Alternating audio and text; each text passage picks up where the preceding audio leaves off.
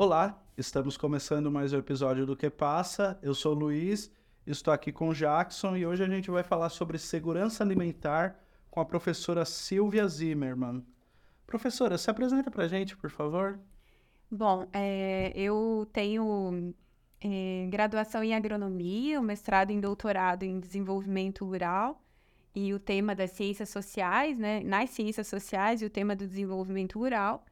E tenho trabalhado já há bastante tempo com o tema da segurança alimentar. Na verdade, logo depois que eu me formei, eu trabalhei num município lá no interior do Rio Grande do Sul, que é de onde eu saí, e numa secretaria de município de desenvolvimento rural, trabalhando com políticas de abastecimento. E depois daquilo eu fui fazer estudar a questão do abastecimento alimentar e da segurança alimentar nas políticas públicas e estou nisso há 20 anos, né? No, no mestrado, doutorado e pós-doutorado. E aqui na Unila eu já trabalho desde 2014 no curso de Desenvolvimento Rural e Segurança Alimentar. Tenho coordenado projetos de extensão e pesquisa sobre o tema e mais atualmente trabalhando com foco em sistemas alimentares sustentáveis, olhando aqui para as três municipalidades da fronteira e é, contribuindo no, no Conselho de Município de Segurança Alimentar e Nutricional para pensar e construir a política de segurança alimentar do município. Então, são as atividades né, que eu venho desenvolvendo em termos de pesquisa e extensão. E também né, sou, sou membro de, de coordenação executiva da rede de pesquisadores de soberania e segurança alimentar e assumi recentemente também é, uma responsabilidade numa rede de pesquisadores que trabalham com a, o rural né, no Brasil. Então, é, esse é um pouco desse trabalho que eu venho desenvolvendo e, por conta disso, tenho tentado é, publicar e comunicar esses, esses conhecimentos sobre o tema da segurança alimentar. Professora, para a gente começar, né, o termo segurança alimentar, muitas pessoas não entendem o que é isso. As pessoas acham que se a pessoa se alimentou três vezes ao dia, ela está vivendo em segurança alimentar. Mas é algo mais amplo que isso, né? Eu queria que a senhora explicasse para a gente um pouco mais. Bom, então eu vou tentar resumir, né? Porque uhum é, esse, só essa pergunta é objeto de uma aula inteira e, é. e, tem uma disciplina que eu ministro no curso só sobre políticas de soberania e segurança alimentar que trazem um pouco no histórico como que esse conceito foi se estabelecendo, o conceito de segurança alimentar e ao mesmo tempo a, as contribuições para pensar a soberania alimentar. Então a segurança alimentar, né, começa entra na pauta política lá após a Segunda Guerra Mundial e maior parte do, a maior parte dos países tinha uma preocupação de garantir a sua produção interna. Né? Então, durante muitos anos, é, também naquele período se estabeleceu a Organização das Nações Unidas e logo em seguida a própria é, Organização é, para Alimentação e Agricultura das Nações Unidas, que é a FAO, né, muito conhecida. E essa organização passou a pautar esse debate da produção nos países ao longo né, dos anos é, pós-50 até os anos 80, esse debate é, estava muito vinculado à disponibilidade de alimentos. Os países teriam que produzir, porque sua população estava ampliando, e ao mesmo tempo era uma preocupação em termos de tecnologias, de investimentos, para ampliar a produção. É, e à medida que esse debate, né, dos os países foram se habilitando e produzindo mais alimentos, a problemática da fome permanecia. Então, o debate é, mais recente, né, dos, a partir dos anos 90, é que existem outros elementos que compõem a segurança alimentar muito para além da disponibilidade. Né? Então, tem outros é, fatores né, que são considerados dentro do conceito da segurança alimentar, que é o acesso. Então, essa discussão sobre produzir é, também se voltou a pensar: bom, não adianta a gente produzir e as pessoas, né, não terem acesso a essa alimentação. Então, muitas vezes o alimento está disponível na venda do seu José na esquina, mas a família não tem acesso, não tem recursos para adquirir aquele alimento. E aí também é um outro elemento que entra na composição do conceito da segurança alimentar é a ideia do acesso, mas para além disso, né, tem também a condição de uso desse alimento, como ele é usado pela família e a permanência, porque não adianta você ter acesso hoje e amanhã você passar fome. Então, tem, eh, são quatro fatores que compõem esse conceito de segurança alimentar e que hoje é, são notoriamente reconhecidos, né? Que são esses fatores, como eu, eu destaquei, e que é, se preocupam, estão, é, são indicados para uma preocupação de que você tenha acesso, esse alimento esteja disponível e que tenha qualidade em termos nutricionais e biológicos, não esteja contaminado, né? seja por produtos químicos, né, os agrotóxicos, e ao mesmo tempo é, contaminações biológicas, de, de problemas sanitários mesmo, né? Ou seja, de toxinas que podem causar doença na população. Então, é, tem, são, são diferentes uh, fatores que hoje compõem essa compreensão que nós temos de segurança alimentar e foi uma evolução ao longo dessa, desse início de uso dessa terminologia, né, desse conceito, para falar sobre a questão alimentar e que não se restringe só à fome, porque hoje nós temos outras problemáticas como a obesidade, as doenças crônicas não transmissíveis, que se dão a partir de, de um consumo de alimentos, é, de excesso de alimentos ultraprocessados, com excesso de açúcar, né, com excesso de gorduras, gorduras que não são saudáveis. Então, são outras dimensões que estão também vinculadas a essa questão do uso, né? e da é, permanência, né, dessa continuidade do uso. Então, pensar segurança alimentar é pensar esses quatro, essas quatro dimensões, como, é, como eu expliquei para vocês. Né? Não se restringe ao acesso, à disponibilidade, né? mas também à permanência e à, à, à qualidade desse alimento, e dentro de um padrão mais amplo. É, então é um termo bem antigo, né? Porque eu achava que era uma coisa mais nova, meio da época da pandemia, digo o termo, uhum. porque aí eu comecei a ver bastante nas redes sociais usar esse termo em movimentos sociais, então para mim eu, é uma surpresa assim de ser tão antigo, achei que era uma coisa mais nova o termo, né? Não um estudo, claro. E aí eu queria saber sobre a questão da, das mudanças climáticas, elas devem afetar também bastante, né? Essa a questão da segurança alimentar, né? Sim, é porque nós falamos da disponibilidade e para produzir, que é um dos elementos centrais da produção é a disponibilidade de espaço, né, hum. de, de área produtiva, e aí nós temos a questão do tipo de solo, a questão da, da qualidade é, e de disponibilidade de que nós temos de matéria orgânica, né, a qualidade que tem esse solo, mas a fertilidade natural desse solo e isso, e também para a produção, quer dizer, de modo geral, a água. A água é um alimento considerado também, né, mais recentemente, entre os elementos centrais para a promoção da segurança alimentar, a própria água, que até os anos 90 também não se tinha, não se tinha clareza de utilizar a, o acesso à água ou, ou, a problemática da água como uma questão também central para a segurança alimentar, né?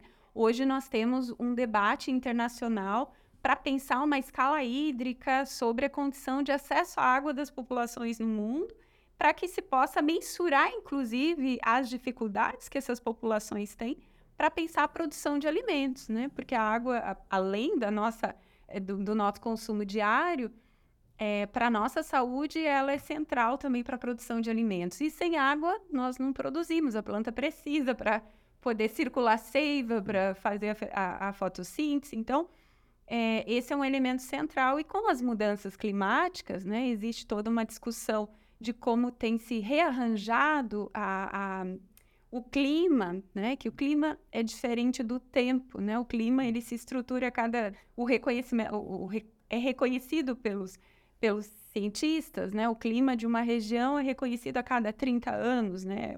Uma continuidade de, de, de, de sistemática de precipitação e, e, etc. E essa situação ela tem mudado, né, de uma forma, inclusive o aumento da temperatura, a constância desse aumento de temperatura tem mudado a condição de precipitação, que muda também esse, essa situação também de condição de produção. Então, pensar as mudanças climáticas, né, elas afetam é, em termos produtivos. E aí, uma das, desses, dimensões que eu destaquei antes, né, em relação à segurança alimentar, ele acaba se fragilizando e seguramente com essa problemática a gente pode ter redução desse, dessa produção e, portanto, também uma demanda de eh, uma condição de insegurança alimentar por falta de produção. Né?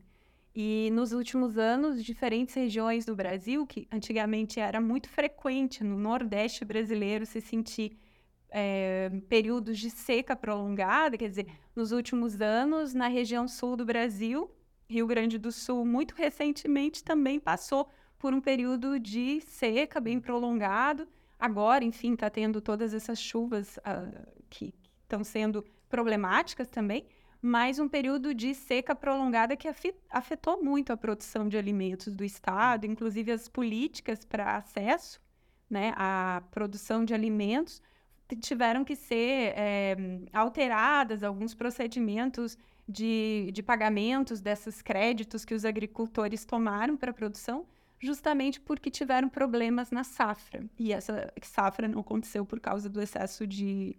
por causa da seca, né? Então, acho que são questões que, tem, afetam diretamente não só o consumo dos humanos de água, hum. mas o, o, a, a condição da água para a produção de alimentos e criação de animais, né? Porque não, não falei aqui, mas enfim, para a produção tanto da carne quanto do leite, é, se consome muita água, né? E também para a criação de suínos, aves, enfim, todos esses animais que, de modo geral, o Brasil também é reconhecido por produzir para consumo interno, mas para exportação. Então, seguramente, as mudanças climáticas têm impacto nessa produção e na nossa segurança alimentar e nutricional. É, professora, é, eu vou sair um pouquinho do roteiro, porque essa sua fala da água, né, e da, da produção de alimentos para animais me lembrou uma questão que está muito, tá muito viva, né, na internet. Eu estava pesquisando para o programa e eu descobri que grande parte das commodities agrícolas, né, das agroindústrias, né, vamos chamar de agroindústrias, que tem no Brasil, elas exportam para alimentação de suínos na China. E aí eu queria saber essa relação entre agro, agroindústria e segurança alimentar no Brasil. É uma relação equilibrada ou a gente ainda vive a, a, a nossa alimentação é dos pequenos produtores? Como está esse, esse cenário no Brasil? Bom, eu vou tentar também te responder diante do de, de algumas questões assim que, eu, que são importantes em termos, é, por exemplo, dessa exportação que se coloca, né? De fato, nós produzimos produtos primários, é, ali, perdão, exportamos produtos primários. A balança comercial recentemente mostrou os dados em relação a isso, enfim. E esses, e essa, esses produtos, pensando na água, é, é para que a gente possa gerar um, um uma espiga de milho que seja, que vai servir para alimentação animal externa ou uma, uma saca de soja, quer dizer, tem muita água que é consumida do nosso, da nossa realidade nacional, né?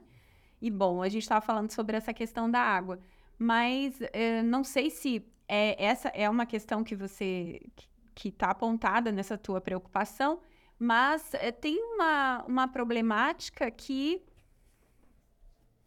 podemos dizer assim, nós exportamos esses produtos para esses animais se alimentarem externamente, mas mesmo quando nós produzimos para os nossos animais se alimentarem, também geram passivos e problemáticas ambientais, né? Uhum.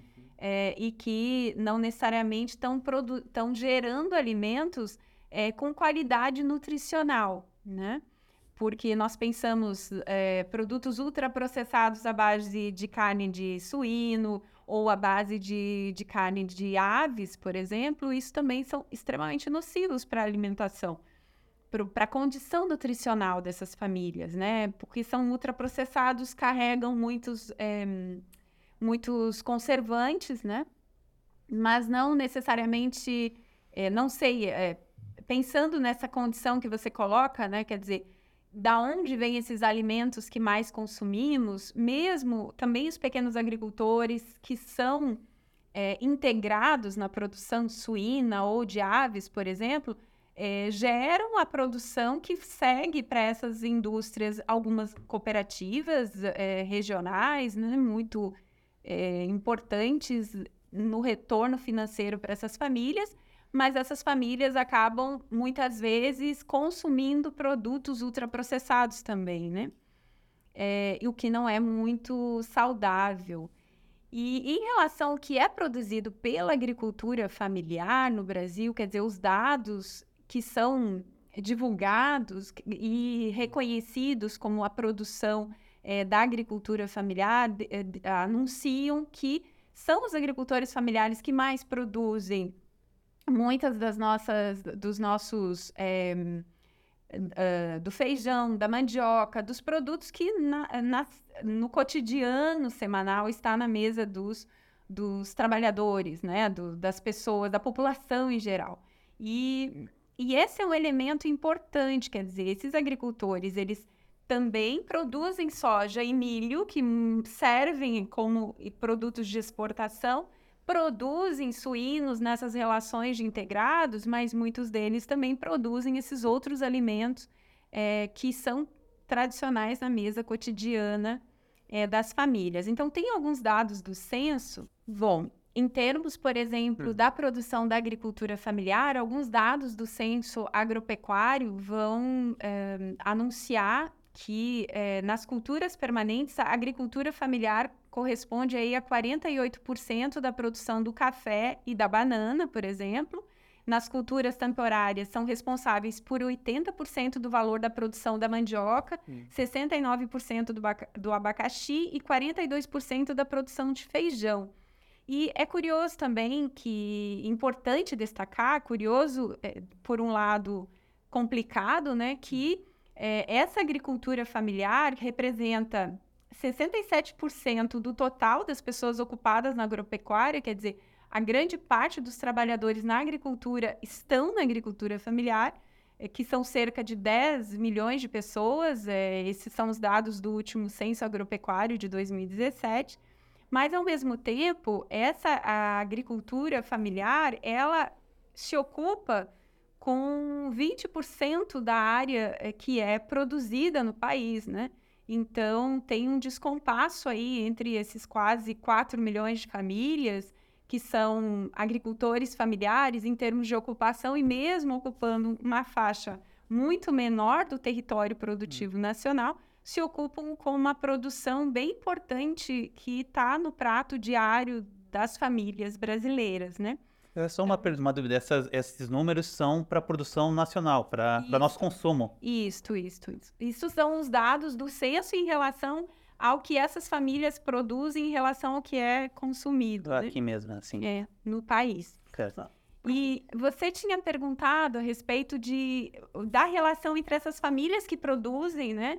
é, que são agricultores familiares e a qualidade da alimentação delas. Quer dizer, não necessariamente o agricultor familiar ele tem uma alimentação mais saudável, né? Porque o agricultor familiar ele é reconhecido por conta de uma lei que nós temos desde 2000, 2006, é, a, a lei da agricultura familiar, que vai traçar é, o agricultor familiar, aquele que tem até quatro módulos fiscais que produz basicamente utilizar, utilizando a, a, a força de trabalho da família na produção, né?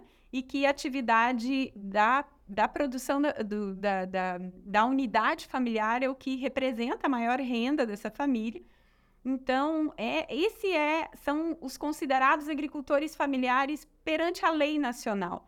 E, ao mesmo tempo, se essas famílias estão integradas na produção em, em modelos de integração que a gente chama, né, no, no, no debate da agricultura, são famílias que têm vínculos para a entrega do, do animal já é, ou do leite ou do animal, é, in, recebe o animal pequeno da empresa e entrega o animal é, é, já para o abate, né, pensando em aves e suínos.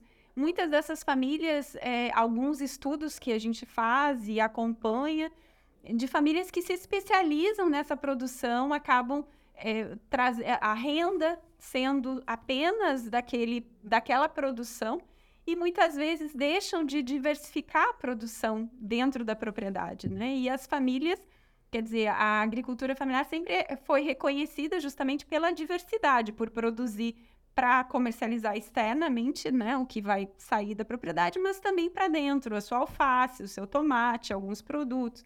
Também tem, é, as pessoas comentam, né, sobre a realidade de algumas famílias que produzem para comercializar utilizando agrotóxico e às vezes produzem para sua família sem utilizar agrotóxicos né, por conta também do, da, do conhecimento que se tem sobre os malefícios que esses produtos trazem. Então, tem muitas variações também entre o que essas famílias às vezes produzem e o que realmente elas consomem. E, de modo geral, há uma possibilidade maior de nós termos uma diversidade maior de alimentos nessas unidades familiares, né, de produção da agricultura familiar. Mas isso não é uma verdade absoluta, né, porque os inclusive alguns estudos que, que eu realizei junto com outros colegas sobre a realidade de produção em Chapecó, na região, é, em Santa Catarina, né? nós fizemos um, um levantamento sobre os hábitos alimentares naquela região e algumas famílias se especializam na produção de alguns alimentos e deixam de diversificar sua produção. Mas é muito mais comum que essas famílias diversifiquem suas produções, né? E também, quer dizer, essa diversidade que ela tem para a família, ela também pode ofertar na comunidade local. Por isso é tão importante o estímulo às feiras, né, aos mercados, os circuitos curtos de comercialização que a gente, como, uh, a gente fala a respeito disso, né? São diferentes formas de você de comércio que ocorrem diretamente entre produtor e consumidor e com isso você consegue ter disponível na localidade produtos mais frescos e de qualidade, né? Então, esses são elementos importantes para da agricultura familiar, mas que, enfim, há que se ter um certo, uma certa atenção, né, de não generalizar situações, mas, de modo geral, é uma categoria extremamente importante para a garantia da segurança alimentar e da soberania alimentar, que nós não comentamos aqui, mas é um conceito muito importante também. Eu gostei muito dessa fala da senhora que a senhora falou da, das feirinhas e produtores.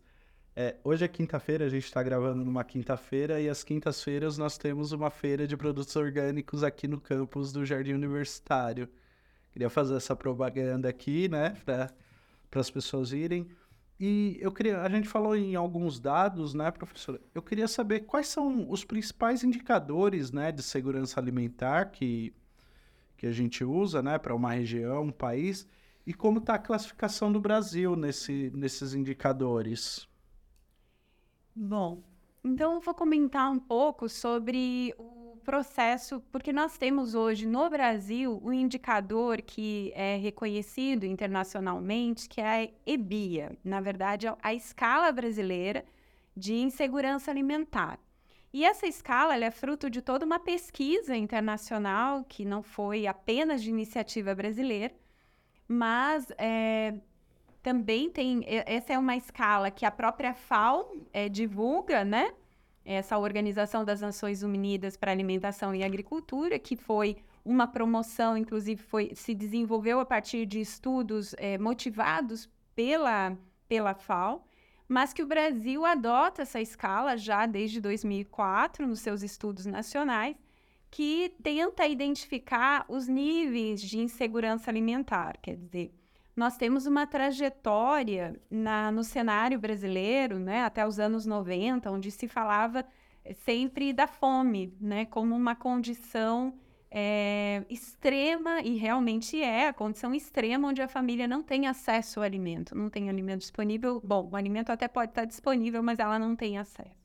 E quando tem, também pode ser de uma qualidade muito inferior, de forma crítica, né? O, o, a, a questão da fome.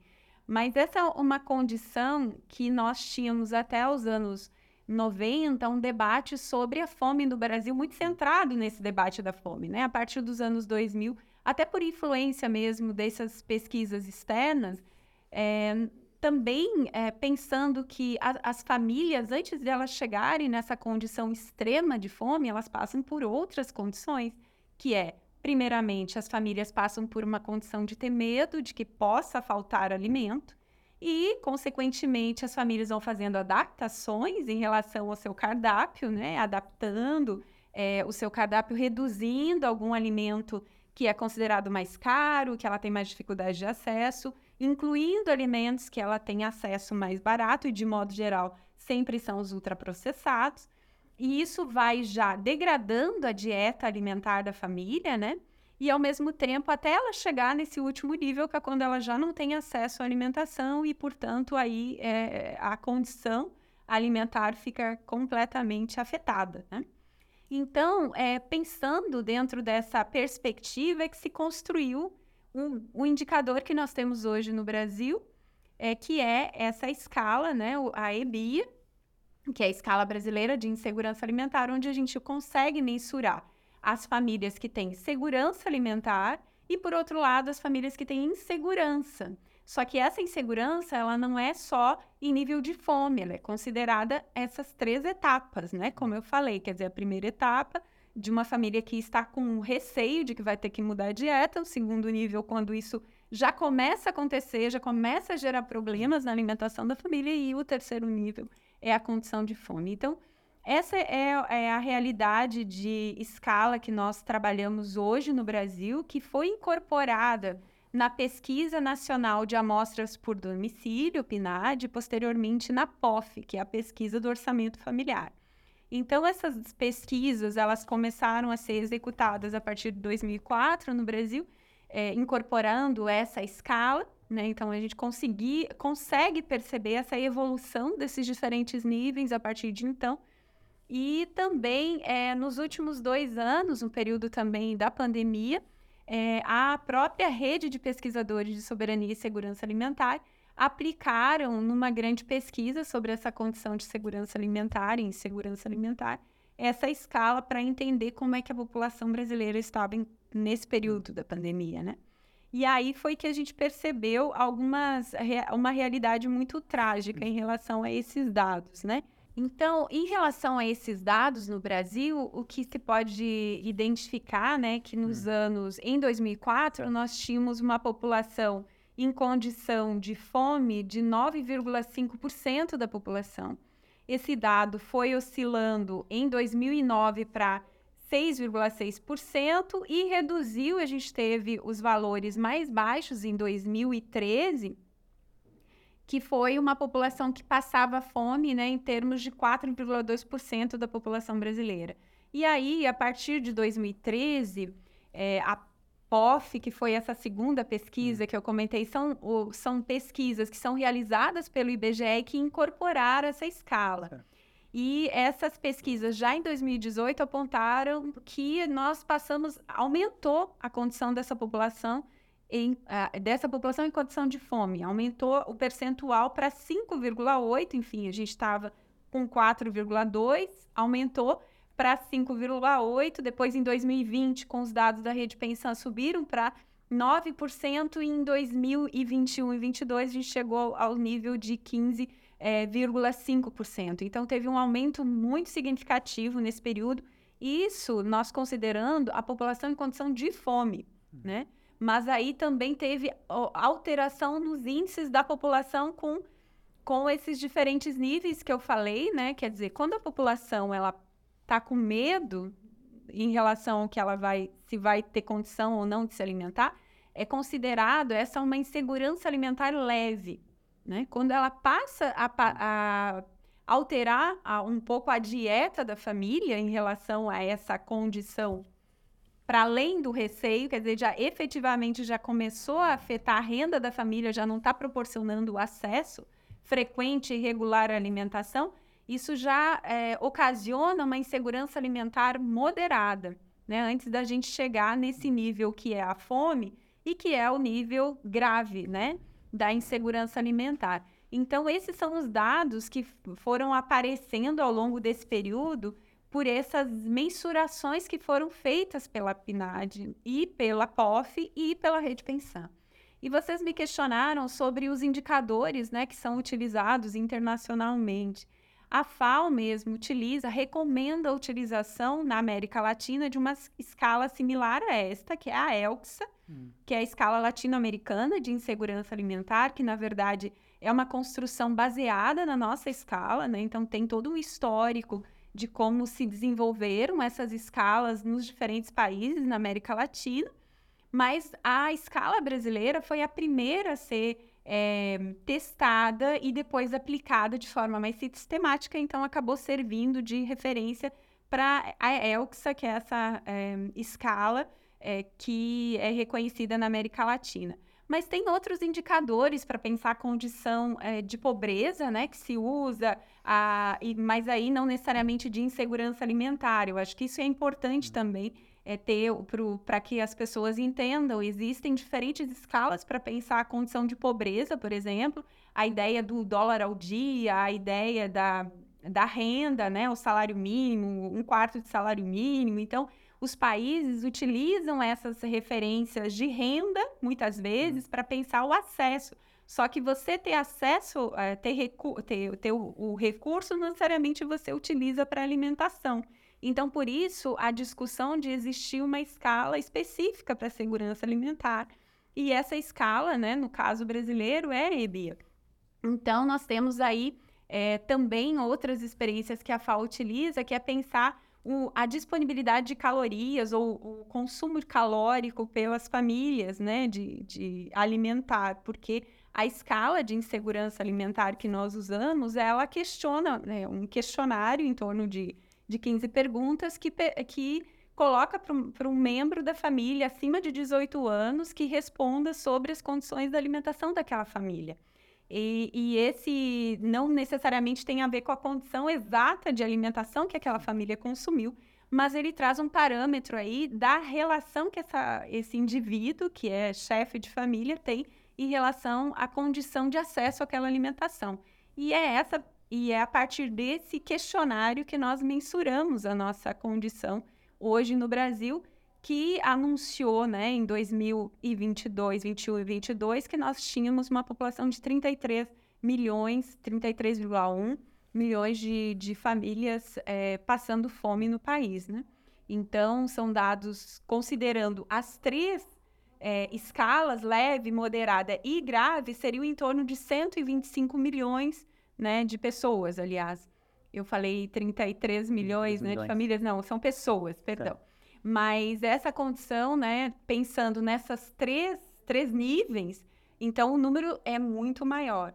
Porque esse número também se relaciona, vejam vocês, não apenas com a alimentação, mas também a condição de acesso à alimentação, mas a condição de qualidade dessa alimentação, né? Quando a família tem que mudar a alimentação é, de produtos frescos, que são considerados mais caros, para produtos ultraprocessados, que são muitas vezes mais acessíveis e que podem ser repartidos para a família inteira, isso pode afetar a saúde a largo prazo, né? Questões de saúde a largo prazo. Hum. É, pensar é, diabetes, colesterol, todas essas doenças que podem estar vinculadas à má alimentação e que são um passivo também quando nós utilizamos os dados da, alimenta do, da insegurança alimentar moderada, né? Que nós podemos pensar, quer dizer, como que isso pode afetar a longo prazo né, é, a condição de saúde de uma população. E esses dados, é, comparado com outros países da América Latina, como que o Brasil é visto? Ele está melhor, está pior, está na média?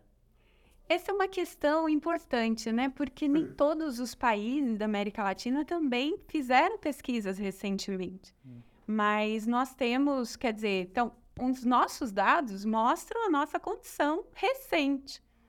E os dados, é, em algumas outros, se nós pegarmos os dados da América Latina, quer dizer, nós estamos num contexto melhor que outros países, mas muitos dos outros países também não fizeram pesquisas com o mesmo indicador que nós no mesmo período. Então, acho que essa é uma questão também que é difícil fazer uma análise comparativa quando os usos de indicadores também são diferenciados, né?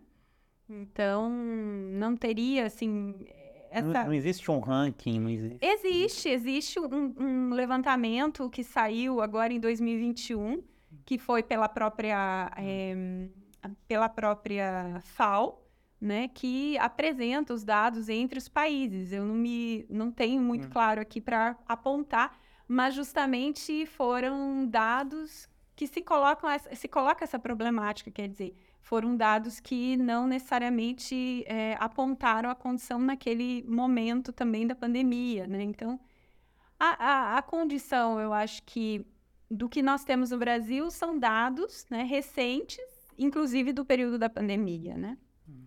E aí, no cenário internacional, o que os dados mostram, em torno de 800 milhões de, de pessoas é, passando fome, mas é, em termos de condição de acesso à alimentação, nós temos cerca de 3,2 bilhões da, da população é, que, interna, ah, mundial, né, que em 2020 anunciou que não tinha tido acesso a um alimento saudável. Então, isso quer dizer uma percentagem muito grande da população mundial que anuncia uma condição precária de alimentação, né? E, portanto, é, há que se entender como é que se organiza esses arranjos familiares do acesso à alimentação para também combater essa condição de insegurança alimentar e nutricional, né?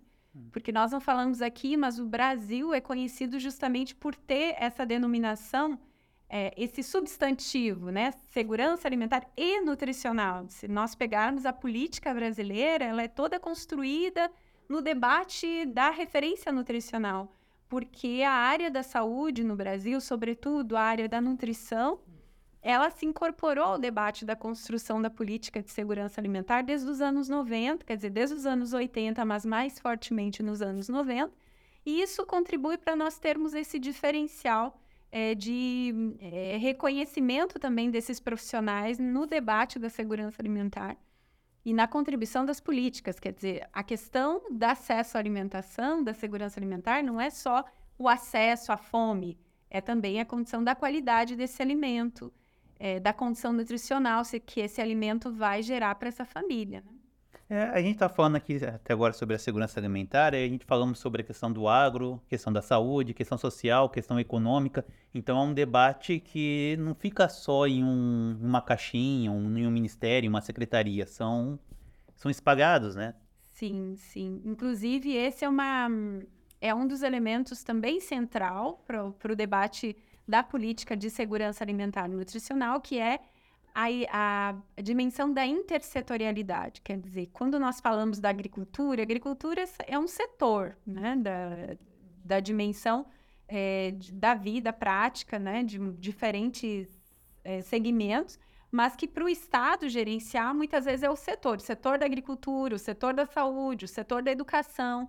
Mas para pensar políticas de segurança alimentar, um princípio fundamental é a intersetorialidade. Não dá para você pensar políticas apenas de produção.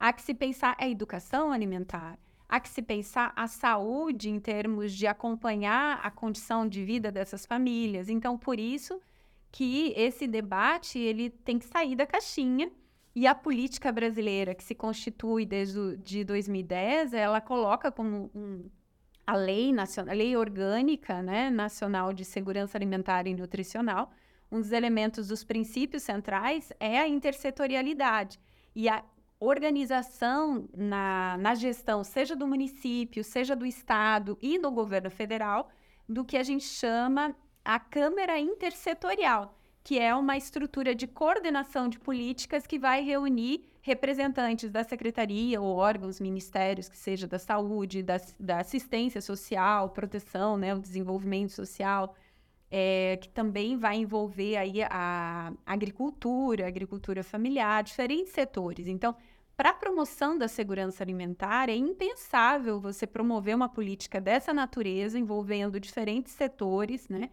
Que vai é, desde a produção até o consumo e a qualidade dessa alimentação, é, sem é, trabalhar em termos de fora da caixinha, sem sair dessa caixinha e reunir diferentes atores, né? Que produzem e os consumidores, né? E, e trabalhar a educação, enfim. Então, eu acho que você destacou um ponto que é central na política nacional.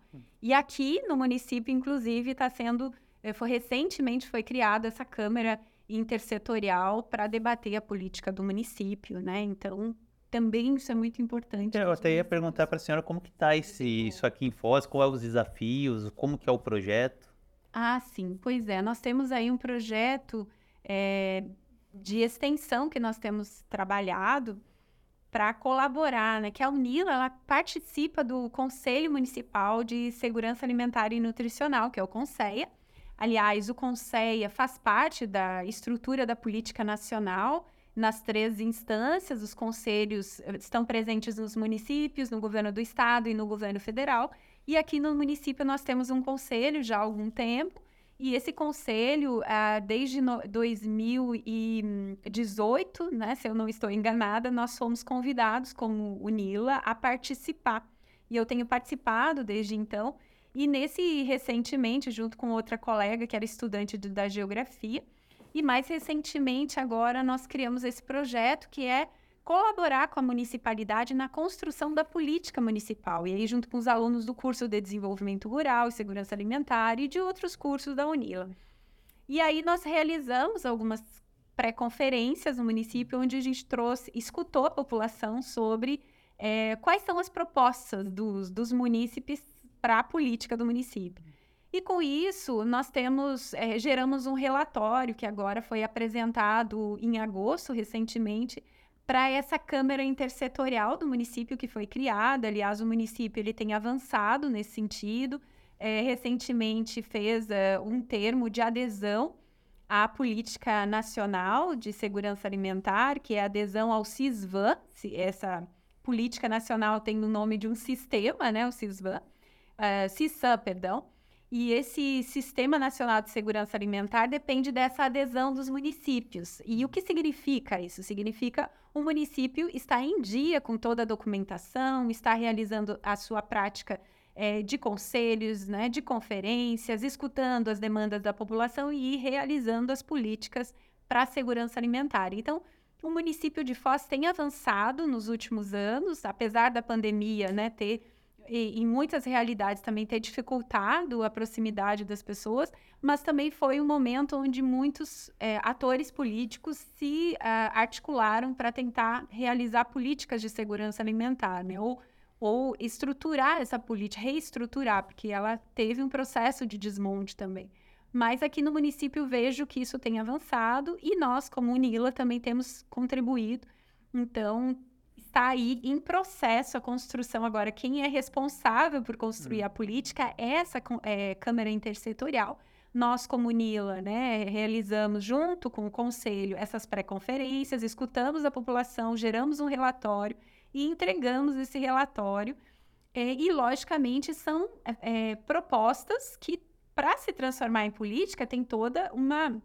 tem um processo, né? Nem tudo é possível tem ações que já estão sendo realizadas, mas acredito que, considerando o que nós escutamos, né, e considerando é, a constituição da Câmara, a sensibilidade da Câmara Intersetorial ter recebido o conselho, é, da prefeitura, né, o prefeito em si está acompanhando esse, pro processo, se colocando à disponibilidade para que funcione né, a política ou para que ela seja construída, eu acredito que tem avançado bastante é, do que nós tínhamos, por exemplo, lá em 2018, que não existia isso ainda. Uh, professora, eu queria perguntar, né, a respeito de soberania alimentar. De, novo, que a senhora explicasse para gente o que é o termo, mas de uma forma um pouco mais sucinta, porque na verdade eu queria entender quais os obstáculos, né, da, das comunidades rurais para alcançar essa soberania alimentar, né? E, e, quais as soluções propostas? Bom, em relação à soberania alimentar, é, a soberania alimentar, como eu estava falando, tem o conceito de segurança alimentar, que ele foi evoluindo. Uhum. Aí nós chegamos nos anos 90 num processo onde, é, com a globalização, a liberação de muitos mercados, né? Houve uma articulação dos movimentos sociais para debater a questão da produção de alimentos, porque muitos dos pequenos agricultores nos diferentes países do mundo estavam sofrendo porque não estavam conseguindo comercializar seus produtos. A questão competitiva de mercado afetava muito essa produção. E aí, assim, houve um evento muito importante, que é o fórum dessas organizações da sociedade civil, que depois voltou a ocorrer, onde reuniu mais de 400 organizações sociais e foi aí que essa terminologia da soberania alimentar passou a ser utilizada. Então, quando me pergunta, bom, há que se explicar isso, a soberania alimentar, ela surge também como um conceito nesse debate, mas ela denuncia a relação de assimetria de mercado entre grande produção e pequena produção. Por isso, hoje, diferentes países adotam a terminologia políticas de soberania e segurança alimentar e alguns só segurança alimentar, né? Então, para alguns isso é muito claro, as opções que fazem nas relações comerciais de alimentos entre seus países, né? E alguns, né, também defendem muito que seus agricultores possam escolher o que produzir e os consumidores o que consumir. Porque a soberania é, é, isso é uma questão central, né? É uma terminologia da ciência política, né? Soberania de um país que é trazido para o campo da alimentação. Porque também esses mercados de alimentos há disputas de formas muito desiguais. E muitas vezes os agricultores deixam de produzir alguns produtos não porque não tenham intenção de produzir aquele produto, mas porque a, a, a estrutura comercial, quer dizer, de sementes, por exemplo, que eles têm acesso, passa a ser dificultada, quer dizer, as sementes, a difusão de sementes nativas, da, das sementes biodiversas, né, passa a ser limitada porque o, a produção é inundada por sementes que são melhoradas, que são alteradas e que dão maior rendimento de produção. Então, isso limita, passou, era um, um debate central para esses movimentos sociais, a condição dos agricultores terem o direito de continuar escolhendo o que produzir, portanto, preservando a, a, a diversidade de sementes, e ao mesmo tempo essa diversidade, ela também implica não necessariamente utilizar insumos é, agrotóxicos ou fertilizantes para produzir. E essa é uma questão, produzir, ter condição de, de, de definir o que produz, como, né? e como vai consumir também esse, esses produtos. E aí tem a dimensão do consumidor, porque se, se nós pararmos para pensar, nós temos acesso muitas vezes ou pela relação da renda que a gente dispõe ou pelos produtos que estão disponíveis no nosso mercado da esquina ou das proximidades. Nem sempre se consome o que se quer, justamente porque depende do que está disponível, né? E na medida que nós colocamos o debate da soberania, há uma discussão dessa variedade de produtos, né? De nós não concentrarmos a nossa alimentação em, em nove, dez tipos de grãos, por exemplo. Então, essa é uma questão que se coloca muito presente para a soberania alimentar, e você questionou sobre qual é a dificuldade disso. Justamente por ela ser uma, um conceito também que denuncia essa relação de assimetria nas relações de mercado, Bom, aí a gente tem que entender também qual é o peso, né? O poder que tem esses pequenos agricultores nas relações comerciais. Né? E, portanto, por isso, os movimentos sociais, uma grande rede de movimentos da agricultura familiar, dos pequenos agricultores da América Latina e, aliás, do mundo, é a Via Campesina. E essa rede de organizações ela traz muito central esse debate da soberania alimentar, porque questiona também as relações de mercado e como o Estado, os países adotam políticas para estimular a sua produção, a pequena produção, a agricultura familiar. Enfim, então, logicamente que nessa relação de assimetria, é só, o nome já diz, né? Há uma assimetria. Tem atores dentro desse mercado que têm mais poder do que outros. Então, há que se estabelecer algumas relações que possam ser menos assimétricas. E o mediador disso, nessas relações comerciais, que se coloca né, nessas nessa, pensando essas esferas diferentes, seria o Estado. Então, a discussão da soberania, que, de alguma forma, os Estados-nação tenham que é, se colocar em termos de políticas regulatórias, né, políticas fiscais, e que também é, políticas de desenvolvimento rural que possam estimular a produção. Porque esses pequenos agricultores muitas vezes não têm recursos para investir na sua produção. Dependem de políticas de créditos, né? E dependem de, de política de assistência técnica, por exemplo, de diferentes políticas, né? Mas, enfim, é, não sei se fui muito sucinta, mas a uhum. preocupação é que, de fato, é um, uma questão central e é uma terminologia que é trazida pelos movimentos sociais. E por conta dessas relações de assimetria, é, pensando o mercado de alimentos. Né? É, e, então, essa questão de assimetria, isso me leva a uma outra questão. É, é possível a gente pensar num mundo onde não tenhamos nenhuma pessoa em insegurança alimentar e nutricional? Porque, assim, de tudo que a gente conversou, tá tudo muito intrínseco ao mercado de capitais, ao consumo. E, assim, eu não consigo imaginar um trabalhador médio do Brasil é, tendo 100% de segurança alimentar e nutricional ao longo da vida porque tem essas relações de mercado, de consumo, a questão da praticidade. Então, é, é um sonho possível ou a gente vai continuar na luta todo dia tentando melhorar um pouco o que nós temos? Olha, que pensando, nós temos no mundo diferentes países com realidades bem diferentes. Se nós pensarmos que nós, como país, né, Brasil, ou mesmo como América Latina, que os índices são muito altos de insegurança alimentar ou de fome na América Latina, enfim, pensando no caso brasileiro, o que o, a realidade nos mostra é que quando houve, a partir de 2016, houve um claro desmonte da política brasileira de segurança alimentar, o nosso índice de insegurança alimentar aumentou muito.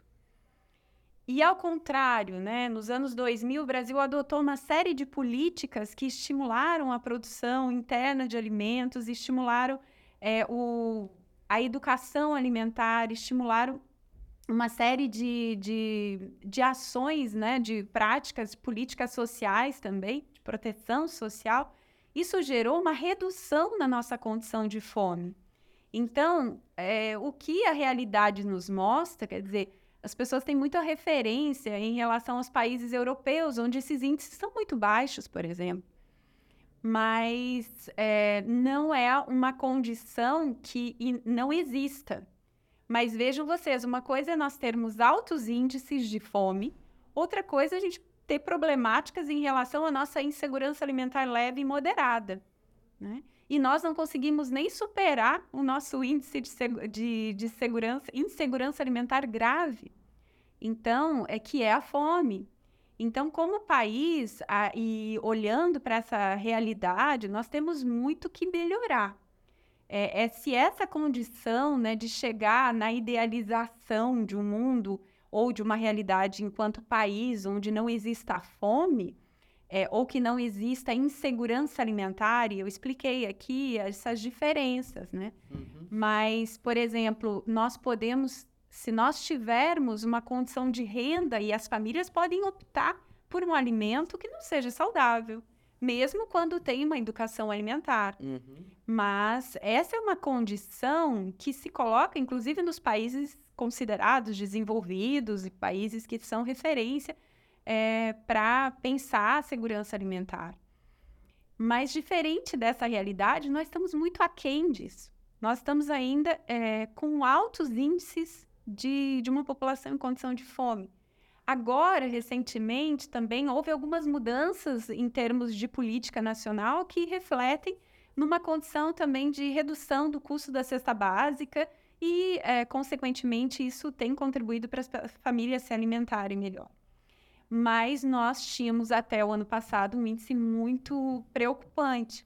E como pesquisadora, que é uma questão né, que, que fui convidada aqui dentro desse princípio, acho que como pesquisadora e como uma militante pela causa da segurança alimentar, é, entendo que nós temos um compromisso né, de passar essa barreira, que é superar a condição de fome no país e pensar como lidar também com esses outros níveis de insegurança alimentar na medida que eles também se apresentem, é, para que a gente possa chegar aí nessa condição ideal.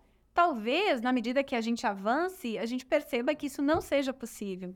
Mas no momento, eu acho que a gente tem que lutar para que isso aconteça, sobretudo é que essa população em condição de fome ela se reduza ao máximo possível e que a gente possa, e como os países europeus, e eu tive a oportunidade de fazer alguns estudos fora do país, né? É, eles é, lidam com outras problemáticas, que é a inclusão social dentro da perspectiva, não da condição de fome das famílias, mas que as pessoas se sintam inseridas nas relações sociais.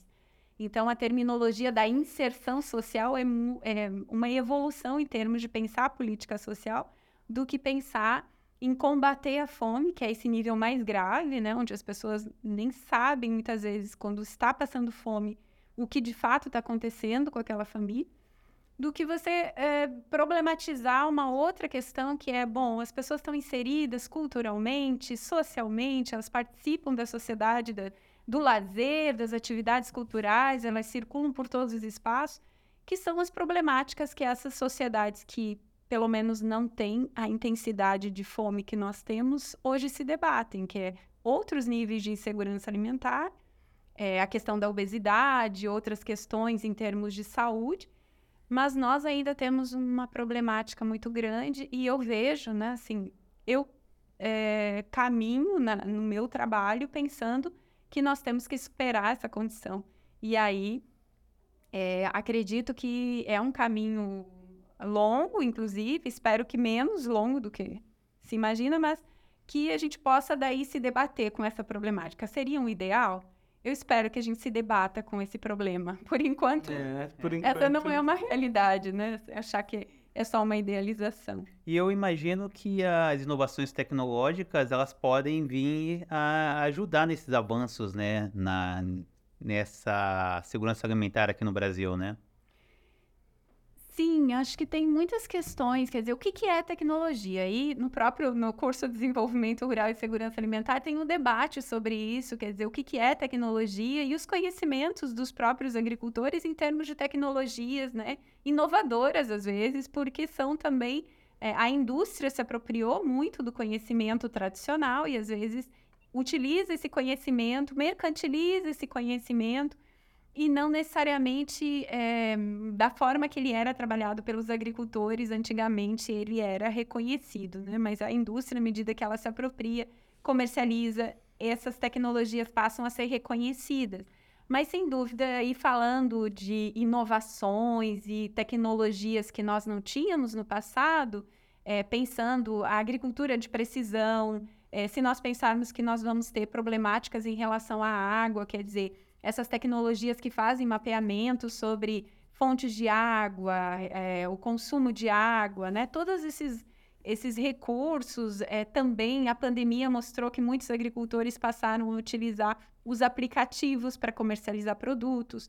São tecnologias que não existiam, né? E que têm sido utilizadas, algumas mais fácil acesso, outras de mais difícil acesso, mas que podem sim ser utilizadas, que eu acho que dentro dessa sua perspectiva de pergunta, podem trazer grandes benefícios para a produção de alimentos, para a segurança alimentar, para a renda dos agricultores e para uma qualidade melhor de, da alimentação. Mas tem uma questão, né, na medida que elas sejam de acesso a esses produtores, senão elas também vão ficar restritas a um segmento e, e vão ser caras para que isso seja é, utilizado, hum. né? E, portanto, tem que ser massificadas também, né? Aí tem que ser, tem que ter investimentos públicos muitas vezes para pesquisas, né? Que nós podemos fazer na universidade e divulgar e, enfim, é, tornar isso um benefício público mesmo, né? Então acho que é importante, é uma questão. E a gente falamos de Foz, é, da América Latina, e na questão aqui da Tríplice Fronteira, existe algum estudo, algum dado de como que está essa situação?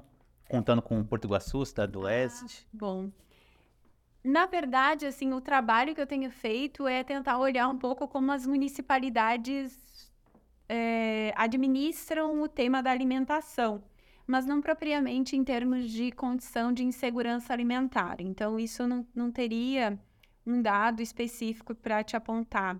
O que nós estávamos tentando fazer também na, no, na pesquisa aqui em Foz é fazer um levantamento é, de utilizando a EBI aqui no município. Não sei se a gente vai conseguir realizar agora nesse programa, de, nesse projeto de extensão por conta da dinâmica, porque a discussão da política do município tem tomado bastante tempo, então não sei se a gente vai conseguir fazer. Nos outros dois municípios isso não tem presente, né? Então não sei, não teria como te trazer esses dados. Mas em relação a como as municipalidades trabalham a questão alimentar aqui, Isso também é interessante, vai resultar num livro agora que a gente está fazendo, que vai lançar até o final do ano, que teve apoio, inclusive, da Unila, do edital 137, que era sobre recurso para pensar as políticas da Tríplice Fronteira. E, e, nós levantamos um pouco de, como essas municipalidades trabalham a questão alimentar de forma muito fragmentada. Isso é uma questão, não há uma articulação muito grande entre as municipalidades, né? Existe um debate sobre o turismo nos municípios, mas uma questão, por exemplo, que nos parece que poderia entrar na pauta dessas receitas dos municípios, né?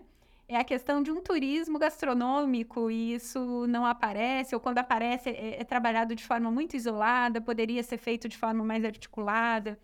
Então, aqui nós vimos que Foz do Iguaçu tem muitas feiras, tem atividades de estímulo a mercados curtos, é, Puerto Iguaçu é, tem algumas iniciativas, mas todos, todas as iniciativas são muito centradas na relação com a, a província, né? E, e Ciudad Leste, a ação também é muito fragmentada nas dire, direções, que são né, a estrutura municipal. Aqui em Foz tem secretaria de município. Então, o que a gente pode perceber, mas tem, perdão que eu esqueci aqui de comentar, uma feira bem significativa de agricultores ali em Ciudad del Este, que eu não sei se vocês conhecem, que é num terminal próximo do terminal de ônibus, ela é muito popular, né? E tem uma circulação muito grande, tanto de consumidores quanto de produtores de toda, de toda a região do Alto Paraná. Então, assim, tem iniciativas nas municipalidades para pensar a questão alimentar, mas ela é muito desarticulada. Aliás, não é que ela seja muito desarticulada, mas em cada município elas não acontecem da forma articulada que poderiam, no nosso é, parecer.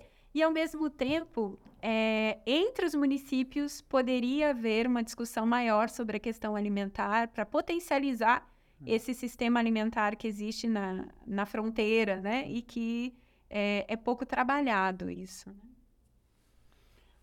Professora, a senhora falou do, dos mercados curtos, né? E, e, me chama bastante atenção é, aqui em Foz do Iguaçu. Não, não conheço profundamente as outras municipalidades, mas assim, eu acho que poderia ter um fomento maior às feiras de rua, como, como tem nas, nas grandes capitais, não naquele nível, mas as feiras de rua, que é, encurta esse, essa distância entre o consumidor né, urbano e o produtor rural e aí eu estava pensando também em que outros tipos de políticas públicas, né, que a gente pode adaptar ou para reduzir essa, essa distância de mercado ou para trazer o, o, o, produtor rural mais para perto do consumidor urbano e melhorar essa relação do consumidor urbano com a alimentação.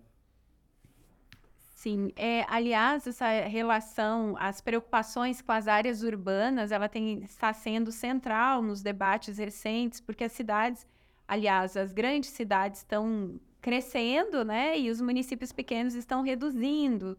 É, os municípios mais rurais, portanto, a questão alimentar, nós temos muitos consumidores é, concentrados, né? E a produção, ela acaba é, muitas vezes ficando muito distante desses centros urbanos. E aí também a relação dos consumidores né, em relação a essa produção, que contribui, alguns autores vão chamar isso né, de distanciamento aí do produ da produção e do consumo, e as pessoas ficam mais abertas a dietas que não têm relação nenhuma com o ciclo das plantas, né? E aí consomem é, a exigência de consumir produtos que não são daquele período e que, portanto, também muitas vezes tem o que eles chamam de pegada ambiental muito distante, né? Que você consome muito carbono para produzir, para deslocar aquele alimento, para chegar naquele local. E, bom, existem to existe toda essa discussão em relação aos sistemas alimentares, e as cidades elas são centrais nisso, porque existem iniciativas que podem ocorrer nas municipalidades, a ideia da promoção da das hortas, né, dos quintais uh, produtivos nas grandes cidades e ao mesmo tempo essa aproximação, estimular feiras, mercados públicos, para que você possa estimular a produção regional, local, para que possa também ter o um espaço para comercialização onde esses, essa venda seja reduzida o preço, né? Porque, enfim, você está aproximando, quanto mais você aproxima, menos o, cu o, custo em relação ao deslocamento desse alimento, e esse custo geralmente ele é adicionado ao alimento. Então, se ele desloca menos, o custo dele final pode ser menor. Então, essas são questões que se colocam como grandes alternativas, né? De estimular, de primeiro, identificar quais são as alternativas que ocorrem já nessa, nessa municipalidade e estimular esse tipo de prática. Outra, é, outras políticas que se colocam são as aquisições de produtos da agricultura familiar, por exemplo, para é, as estruturas públicas de oferta de alimentos mais baratos, como restaurantes populares, iniciativa de bancos de alimentos, que também podem servir para é, centralizar doações, né? Enfim, existe uma série de diferentes políticas que, que são pensadas hoje para esses centros urbanos que podem ofertar alimentos mais baratos e de qualidade em termos nutricionais, produtos mais frescos, e isso depende de políticas que vão estimular né, o acesso à terra para os agricultores, né, porque a base da produção é a terra, o acesso ao crédito, que vai permitir ele consumir, uh, adquirir os insumos, como as sementes, enfim, o que ele vai utilizar para a produção, mas também que vai oportunizar também esses agricultores o trabalho da assistência técnica, que vai acompanhar muitas vezes, né? Depende de um planejamento, de um acompanhamento. Então, é, para que essas políticas, para que o mercado, né, para que a feira também dê certo, não só a feira como política é necessária, mas esse conjunto de outras políticas que promovam a agricultura familiar também são necessárias. Então, quando pensamos na agricultura ou nos espaços urbanos, é, para que se tenha um, um, produto de alimentação de maior qualidade disponível para esses consumidores, é necessário esse conjunto é, de, de políticas, né, para que isso possa ser facilitado. Né? Professora, é, nós temos três níveis de insegurança alimentar, né? A grave, moderada e leve. Quais os caminhos para a gente tentar resolver porque, assim, a, a grave precisa de um, um resultado mais rápido, uma ação mais, mais efetiva momentaneamente. Enquanto que uma mais leve, ela pode ser tratada a médio prazo. Então, quais as saídas para cada uma dessas, dessas situações? Em relação à realidade grave, é, a população está passando fome, há que se ter uma ação imediata, disponibilização imediata. Então, é, políticas de doação direta de alimentos, isso é extremamente necessário, e políticas de transferência de renda. Aliás, as políticas de transferência de renda são as que disponibilizam recurso imediato para essa família adquirir os alimentos. Tem muitas críticas do senso comum que dizem que quando você disponibiliza o recurso, as famílias usam para outras coisas. Mas muitas pesquisas já demonstraram que as famílias, de modo geral, até porque esse benefício ele é transferido diretamente para as mulheres e que tem uma preocupação central, né, de ofertar essa alimentação para as crianças, elas compram realmente alimentos. Então, políticas de doação direta de alimentos e transferência direta é, de renda também são fundamentais para combater esse nível grave, né? Outra política muito conhecida no Brasil é a política de alimentação escolar, que as crianças elas têm acesso, né, a essa alimentação nas escolas. Então é um tipo de política que é de doação direta que, que a pessoa, as crianças, né, os escolares, né, porque a política brasileira ela é universal para todos os escolares, independe da idade. Então essa é uma ação também fundamental para essa realidade grave, né? Mas nós temos aí pensando em, em ações para a condição de transferência, aliás, é, da condição de insegurança alimentar moderada e leve, por exemplo, que tem a ver com a realidade do contexto econômico, macroeconômico, muitas vezes, porque tem a ver com os vínculos de trabalho, né? A, a relação que as pessoas têm em relação ao medo, muitas vezes está relacionada ao medo de perder o emprego e, com isso, perder a renda e não ter condição de adquirir o alimento. Então, vínculos, né, políticas de proteção social que garantam é, o que é uma prática nacional, um vínculo formal de trabalho, né, que dá uma sustentação de longo prazo para essas famílias, seguramente também tem reflexão aí nesse índice é, é, leve de insegurança alimentar. Mas também, em termos de moderado, tem questões que têm a ver com essas relações macroeconômicas, que têm a ver com o preço de alimentos, né? Que tem a ver com o valor da cesta básica, por exemplo. E também tem a ver com a educação de alimentos, né? E é, são questões que se colocam aí, é, a, a, educação em relação à alimentação, né? Então, são condições que muitas vezes se colocam vinculadas à renda dessas famílias, à descontinuidade da renda, e ao valor da cesta básica, que tem relação com as políticas macroeconômicas. Como em outro momento eu comentei, o valor da cesta básica no Brasil vem decaindo. Isso tem um reflexo imediato nas escolhas que as famílias fazem em relação à alimentação, né? Porque se você antes poderia comprar frutas, verduras e legumes é, com um valor e de repente esse valor aumenta muito significativamente, as escolhas acabam sendo pelos produtos ultraprocessados ou processados, que é os enlatados, que simulam né, a massa de tomate, etc.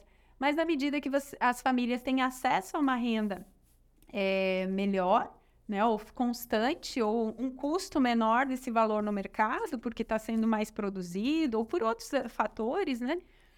É, as famílias muitas vezes fazem outras escolhas, né, que tem a ver com esse resultado final. Então, isso se reflete aí nas, nas ações que possamos pensar para combate dessa insegurança alimentar moderada, né? Então, portanto, realmente são é, esses indicadores, eles nos apontam caminhos diferentes para pensar políticas, né, campos de políticas diferenciados também. É, na fala da senhora, a senhora falou na questão da transferência de renda para as mulheres, porque elas efetivamente alimentam as crianças. Eu queria saber também como a questão da, da segurança alimentar está ligada às questões de gênero.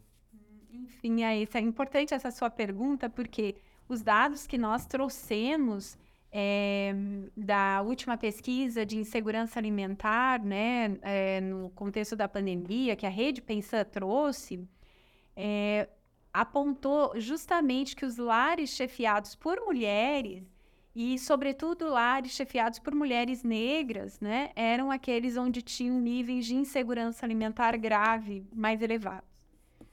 Isso reflete, isso é reflexo de uma questão é, de um contexto histórico, né, de desigualdade social, racial no Brasil e também em relação à renda que as mulheres ganham na sua força de trabalho. Então, muitas desses lares chefiados por mulheres que nós pesquisamos é, apontam esses resultados é, justamente por terem vínculos de trabalho muito inconstantes, né, informalização desses trabalhos e, re e receitas dessa renda do trabalho muito baixa. Então, são famílias que sofrem mais, porque também existe um passivo né, nessa relação de acesso a um trabalho reconhecido, qualificado por essas, por essas mulheres, e que, de modo geral, também se reflete no, na realidade desse, dessa família. Né? Então, é, são dados que, infelizmente, há que se ter políticas é, direcionadas às mulheres, né? Essa discussão recente no cenário brasileiro da equiparação salarial entre homens e mulheres. E que tem a ver também com o reconhecimento das políticas em relação a, a gênero, a raça no Brasil, né? Etnia, enfim. E que vai questionar essa situação de desigualdade histórica, né? Das populações é, quilombolas, negras, populações, in, povos indígenas, diferentes populações que temos no país e que é, historicamente é, foram incorporadas no mercado de trabalho de forma muito, muito desigual. Então, isso se reflete na condição geral da alimentação da família, porque isso vai refletir na renda que se tem acesso àquela família e, portanto, a falta de opção que ela também vai ter em relação às aquisições para alimentação que vai fazer. Né? Professor, eu queria agradecer sua presença aqui no Que Passa. Espero que a senhora volte mais vezes para conversar com a gente. E é isso. Obrigada. Eu ainda não tinha olhado para as câmeras, mas talvez você podia olhar. Não, não, é porque, na verdade, a conversa é entre a gente, né? Então não, não precisa olhar para as câmeras. Mas foi muito bom, acho que muito bacana. Esse foi o que passa. Conversamos hoje com a professora Silvia Aparecida Zimmermann, de Segurança Alimentar e Desenvolvimento Rural. É, queria agradecer vocês, pedir para não se esquecer de ativar o sininho das notificações, deixar o seu like, se inscrever no canal e voltar semana que vem para um novo encontro aqui no Que Passa. Obrigado e até semana que vem.